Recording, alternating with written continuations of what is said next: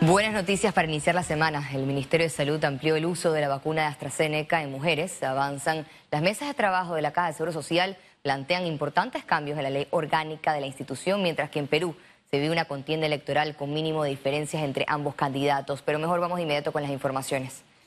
El ministro de Salud anunció mayor cobertura con la vacuna de AstraZeneca. Escuchemos. Que a partir del próximo miércoles 9 de junio ampliaremos la cobertura con la vacuna AstraZeneca. Esta podrá ser aplicada en mujeres de 30 años en adelante. La decisión de ampliar la cobertura a estos grupos etarios está basada en brindar protección a la mayor cantidad de personas en el menor tiempo posible. Y está justificada en datos científicos que le dan al gobierno nacional la seguridad de poder utilizar este tipo de vacunas en mujeres de menor edad. El gobierno habilitará centros de vacunación en algunos colegios en diferentes circuitos a nivel nacional para la aplicación voluntaria de la vacuna AstraZeneca.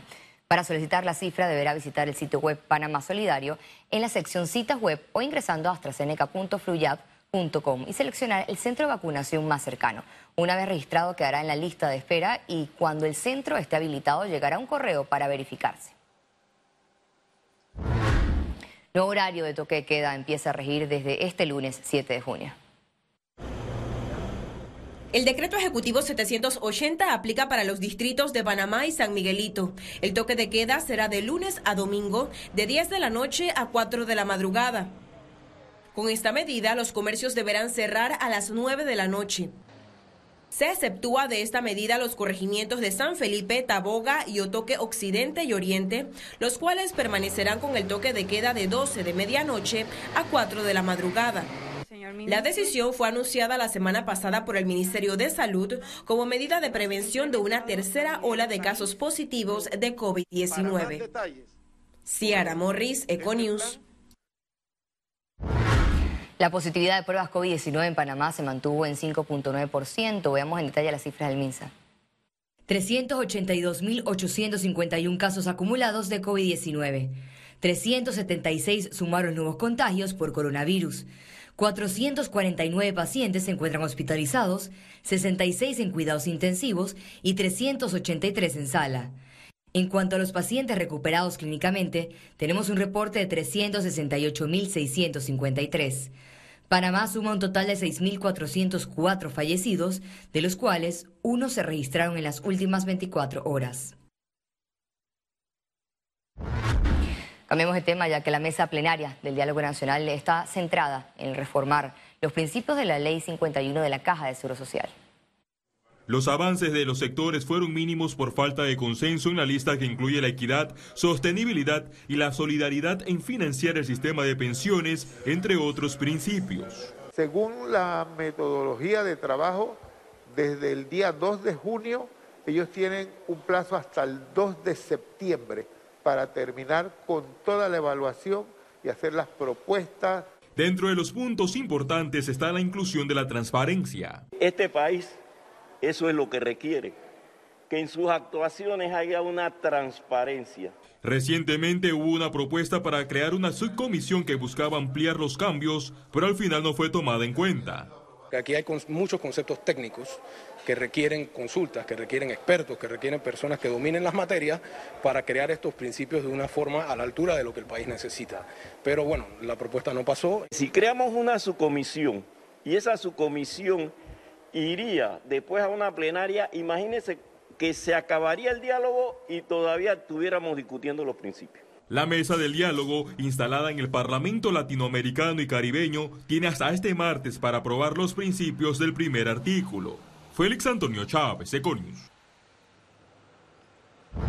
Una encuesta de Ipsos reveló el aumento de optimismo en los panameños ante la reactivación y medidas por pandemia.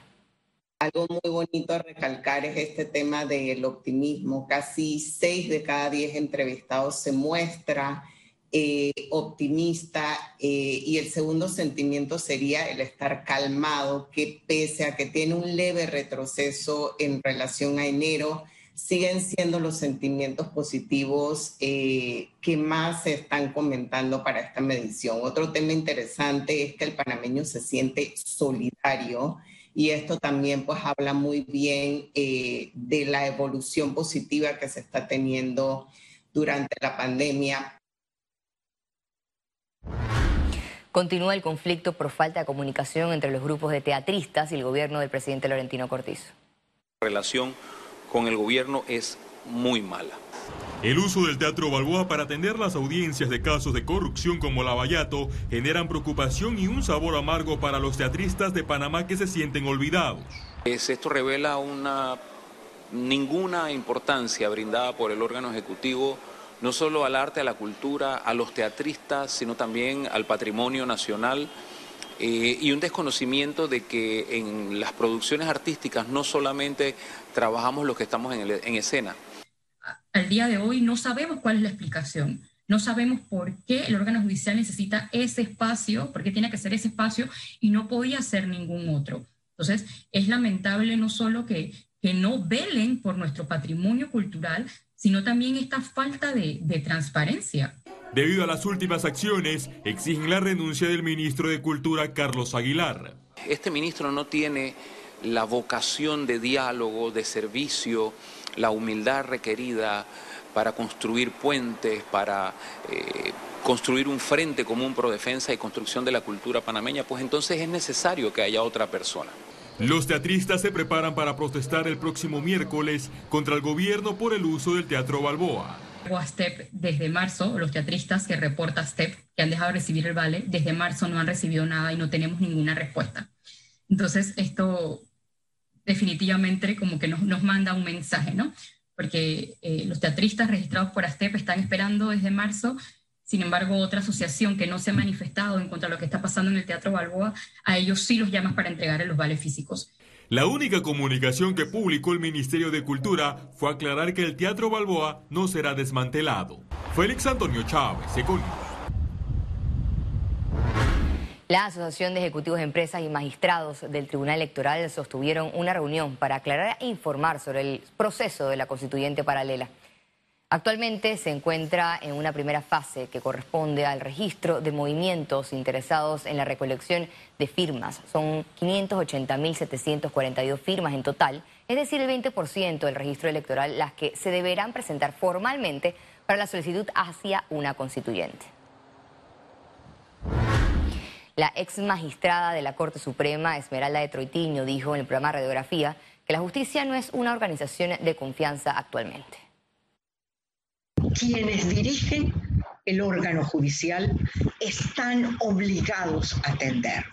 Y por eso hay una necesidad de una, eh, una reflexión, de hacerse una autocrítica, reconocer, esto hay que reconocer con una autocrítica, donde efectivamente se falla dónde están los errores que se cometen para que hoy la administración de justicia para el pueblo panameño no sea de confianza.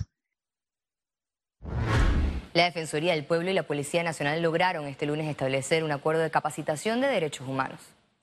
El acercamiento se dio tras las denuncias y quejas por violaciones de garantías hacia los ciudadanos por parte de los uniformados de la fuerza pública. El comisionado John Dorheim aseguró que en su gestión como director de la Policía Nacional no permitirá abusos y violaciones de derechos humanos. Panamá en los últimos meses registró 32 quejas por el uso excesivo de la fuerza de los uniformados en las protestas contra el gobierno.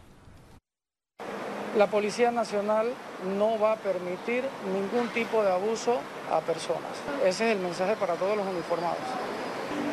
La Policía Nacional tiene un fin, que es trabajar por todos y cada uno de los ciudadanos que habitan en nuestro país. Y para eso acudimos hoy a reunirnos con el defensor del pueblo porque queremos mejorar cada día más. Tenemos una meta al 2022 a poder capacitar a casi el 100% de los miembros de la policía. Es una, una, meta grande, vamos a requerir presupuesto y vamos a requerir, requerir todo el apoyo de la policía y hoy él nos ha dado esa, nos ha reafirmado ese apoyo viniendo acá. Economía. Este lunes las autoridades desalojaron a invasores de un terreno en La Chorrera. Un gran número fueron reubicados. Se trata de más de 500 familias que invadieron los terrenos conocidos como Tierra Prometida detrás del Hospital Nicolás Solano en La Chorrera desde el 2019. El ministro de Vivienda se apersonó este lunes al lugar para desalojarlos y propuso a los moradores una reubicación en Las Mendozas. Nosotros hemos brindado una opción que significa lotes eh, medidos, significa calles, significa agua, porque le hemos puesto unos tanques de reserva que ya están funcionando y están llenos de paso. Pero además vamos a poner dos tanques más en el lugar donde van a ser reubicados. Y hoy debe iniciar el proceso de identificación de las casas. La mayoría de las personas que están ahí, que se van a trasladar voluntariamente, son las personas decentes, que son las que vamos a ayudar. Alrededor de 200 familias aceptaron el traslado, mientras que un grupo se resistió y exigió al gobierno que les vendan las tierras que invadieron. Si tienen allí alguna solicitud de amparo de garantía, eso habrá que ver si se los aceptan y si se los admiten, entonces será un par de días más. Pero ellos no tienen más opción, se van a tener que ir también. En ese terreno será construido el Estadio Mariano Rivera. En paralelo, el Ministerio de Vivienda trabaja en un proyecto ley para sancionar con dos a cinco años de cárcel a los invasores de tierras. Ciara Morris, Econews. En otras informaciones, el presidente Laurentino Cortizo informó que realizarán las transferencias del Vale Digital del 7 al 11 de junio. Unos 771.775 panameños recibirán las transferencias del Vale Digital del programa Panamá Solidario. Esto incluye contratos suspendidos ciudadanos de los distritos de Arraiján, Colón, David, La Chorrera, Panamá, Santiago y San Miguelito. Además están contemplados los artesanos. El Ministerio de Trabajo informó que el 58% de los contratos han sido reactivados a la fecha y que los reportes sobre despidos se mantienen a la baja. En este momento no es un fenómeno, y es muy importante aclararlo, no es un fenómeno la desvinculación luego de la reactivación. En este momento las cifras de desvinculación luego de la reactivación permanecen bajas, o sea, a la baja, todavía no han encendido alguna alerta, eh, todavía no están en las proyecciones tenemos obviamente eh, eh, semanalmente reportes y lo hemos facilitado eh, de desvinculaciones luego de la reactivación, pero en este momento no es la tendencia.